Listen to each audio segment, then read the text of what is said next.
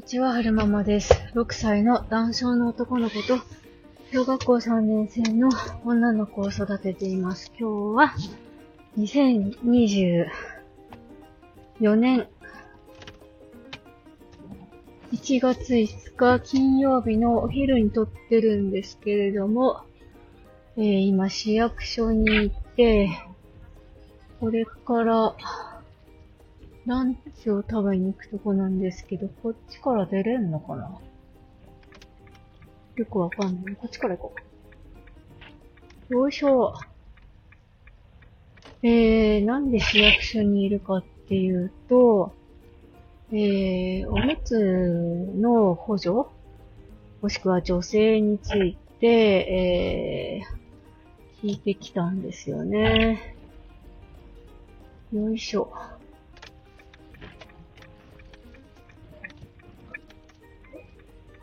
ーい。こっち行きまーす。よいしょ。どうもでーす。えーっと、駐車券を入れまーす。よいしょ。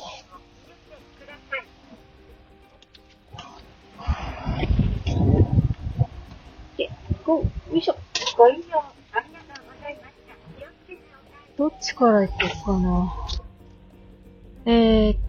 と、ノーブは、えー、どうやって行ったらいいんだっけなこっちから行くか、こっちから行くか。悩むな。東、集大の方行けばいいかな。うーんと、まあ、いっか。えっと、そうそう、はるくん、えー、ヒルスプルング病と心筋性膀胱があって、えーいわゆる排泄障害を持ってるんですよね。で、えー、まだおむつが外れてないんですけれども、うーんと、はるくん自体、尿意とか便意を感じているかどうかっていうのは、えー、まだちょっとよくわかんないですよね。全然、トイトイレだいぶ進みましたけど、トイレでも、トイレじゃない、おむつで全然おしっこしちゃうし、うんちも出しちゃうし、で、まだ自分のことを、えー伝えられないので、尿意があるか便意があるかはわからないんですよね。で、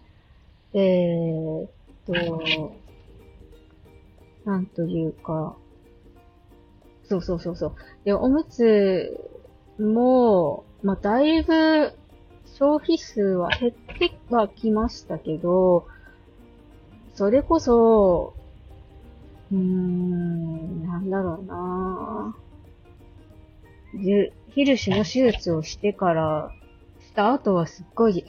えー、消費量多かったし、うんと、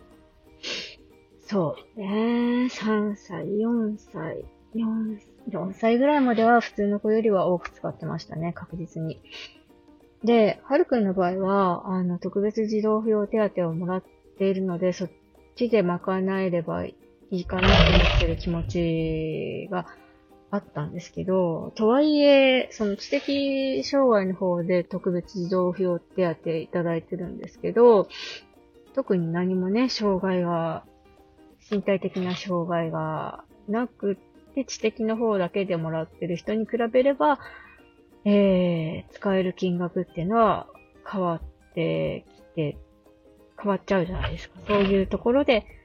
えー、差は少し感じないかって言われたら、感じますよね。っていうのもあるし、あと、お仲間さん特にヒルシュのお仲間さんは、えー、割とこう、知的側の障害がなくって、ヒルシュのお子さんで、うんと、特児がもらえなくって、でもおむつとか、あと保険適用外の保護クリームとか、そういうものにすごく、なんだろうな、出費がかかって大変だっていうお話を聞くので、なんとか女性とか補助は受けられないかっていう話を聞いてきたんですよね。で、えっと、ヒルシの家族会の方で、えっと、療育手帳の A だったかな？を持ってれば、えー、日常生活の、えー、補助だったかなんだか、そんな感じで、おむつを、の女性が受けられるっていうお話を聞いたので、はるくん療育手帳 A 判定なので、えー、お話を聞きに行ってきたんですよね。障害福祉課の方に。こういう話を聞いたんですけど、対象になってませんかっていうふうに聞いてきたんですけど、あのー、基本おむつの支給は、えー、身体障害に基づくものだから、療育手帳ではなくて、身体障害者手帳の方での支給、女性の対象になっていると。で、その、おむつの補助を受けたいのであれば、一度その主治医の先生に相談してみて、えー、信頼障害者手手帳を取得できないかっていう相談をしてみるのがいいんじゃないでしょうかっていう話がありましたね。で、それが一つと、あとは、あの、保険適用外のものに結構お金かかってるんですよ。あの、なんでしょうね。例えば、はるくんが手術する前なんかは、ミルクアレルアレルギーかもしれないっていう風に言われて、えー、っと、そのミルクアレルギー用の、なんて名前だったかな？ME とか、そんな感じの名前だった気がするんですけど、あの、普通のミルクじゃないアレルギー対応のミルクを使ってたんですよ。で、普通のミルクより高いんですよね。で、そっちにも出費がかかってたんですけど、そういうものとか、あと、お尻が荒れるのを保護するためのクリームとか、そういうのも割と何、何グラムだ ?500 グラム入って1本1500円とか、そんな感じのチューブ、クリームなんですけど、そういうのにもお金がかかる、出費がかかるっていう風におっしゃってる方が結構いらっしゃって、で、なんとかならないかなっていう話を聞いてきたんですよね。その、えー、自治体が違うと、なんかその、対応とか女性の対象とか変わってくると思うので、ここで話すのはちょっと違うかもしれないんですが、っていうふうにお話ししつつも、えー、相談してきたんですけれども、あの、お役所の障害福祉課の方がおっしゃるには、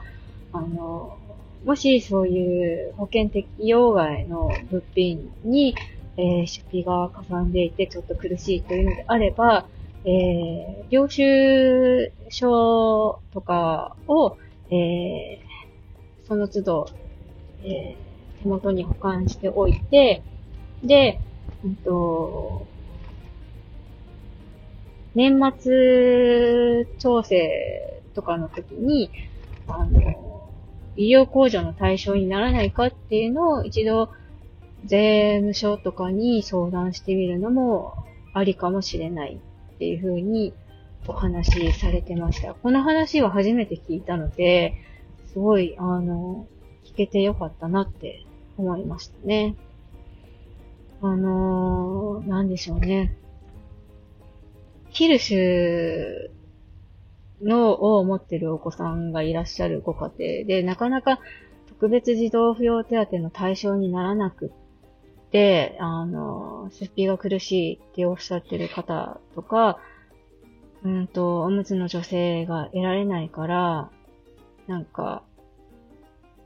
おむつ証明書みたいなのがあるんですって。そういうのを、主治医の先生になんか、うん、作ってもらうと、女性の対象になる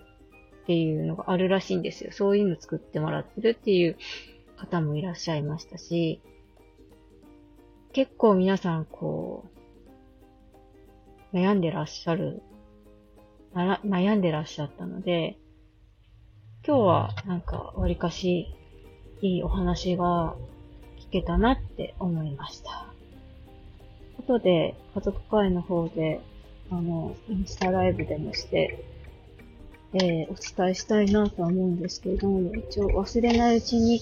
話しておきたいっていうのと、あと、あの、ヒルシュ以外の